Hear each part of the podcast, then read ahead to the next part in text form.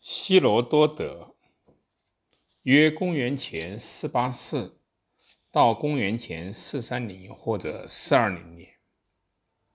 我写作希望能把先人的事迹留存，永不磨灭。希罗多德历史的第一卷。希罗多德是西方的历史之父，他是一位爱冒险的旅行者。他在讲述故事方面天赋异禀，他用这种才能叙说着欧亚非交接处这片土地上发生的种种巨变。他最为熟知的称谓是“鹰眼观察者”，因其对公元前五世纪希腊和波斯那场史诗一般的战役的深入观察，同时。他还记录了雅典和斯巴达之间敌意加深的过程。希罗多德是应用诸多现代史书创作技巧的第一人，虽然偶尔有人质疑他的可信度，但现代的研究往往表明他的记载是正确的。希罗多德出生地可能是哈利卡纳苏斯。那个时候，哈利卡拉苏斯处于波斯人的统治之下。希罗多德一生大多数时间都生活在雅典。在雅典，他结识了著名的希腊戏剧家索福克勒斯。希罗多德曾经从雅典前往图里，意大利南部的一个由雅典资助建立的殖民地。希罗多德记录的最后一件。历史事件发生在公元前四百三十年，但是并不能够查明他去世的具体时间。如果说我们对希罗多德生平事迹知之甚少，那么相比而言，我们对他所生活的那个时代并不陌生。也正是因为他的鸿篇巨制，他的长途跋涉，到过埃及、利比亚、叙利亚。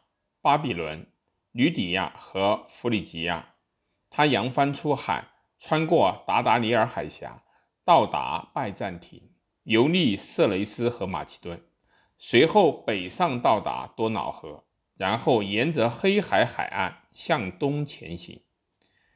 希罗多德最伟大的著作是《历史》一书，这本书共分为九卷，分别用希腊神话中诸女神的名字。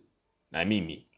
前五卷介绍了从公元前四九九到公元前四七九年希波战争的背景，后四卷写的是战争的经过。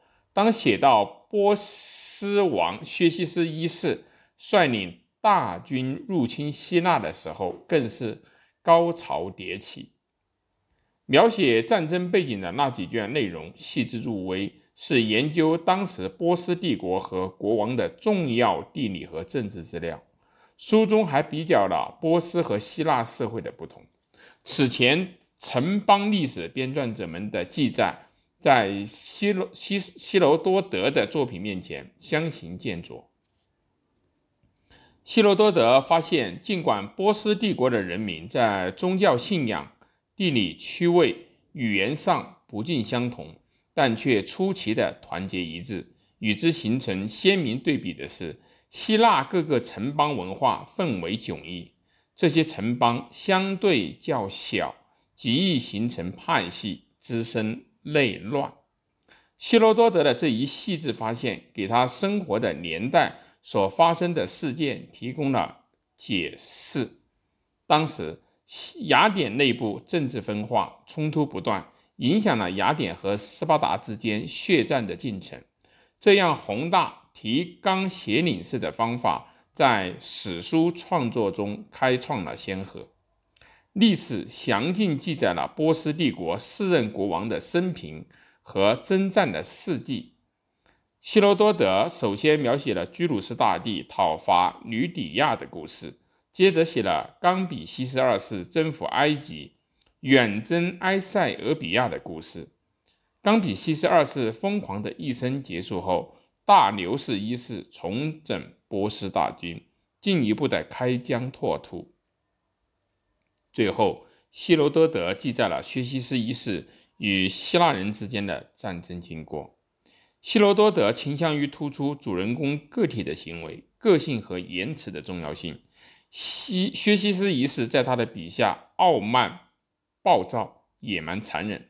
希罗多德认为，正是这些性格上的缺陷，使他的入侵以失败而告终。对希罗多德而言，从失败中站起，方能够重获荣耀。但他同时强调，失败并不是上帝带来的惩罚，而是由人类自身犯下的错误引起的。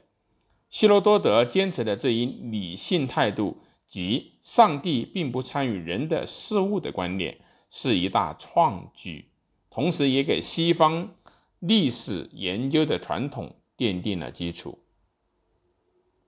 希罗多德被尊称为历史之父，但同时也被称为谎言之父。他记载的一些故事，事实上是传说，比如巨大的食人蚂蚁。但他的研究方法确实是历史学家的研究方法，他会尽其所能的对信息来源。他还是一位完美的故事讲述者，他是第一位历史学家。有人认为，他甚至是至今。最伟大的历史学家。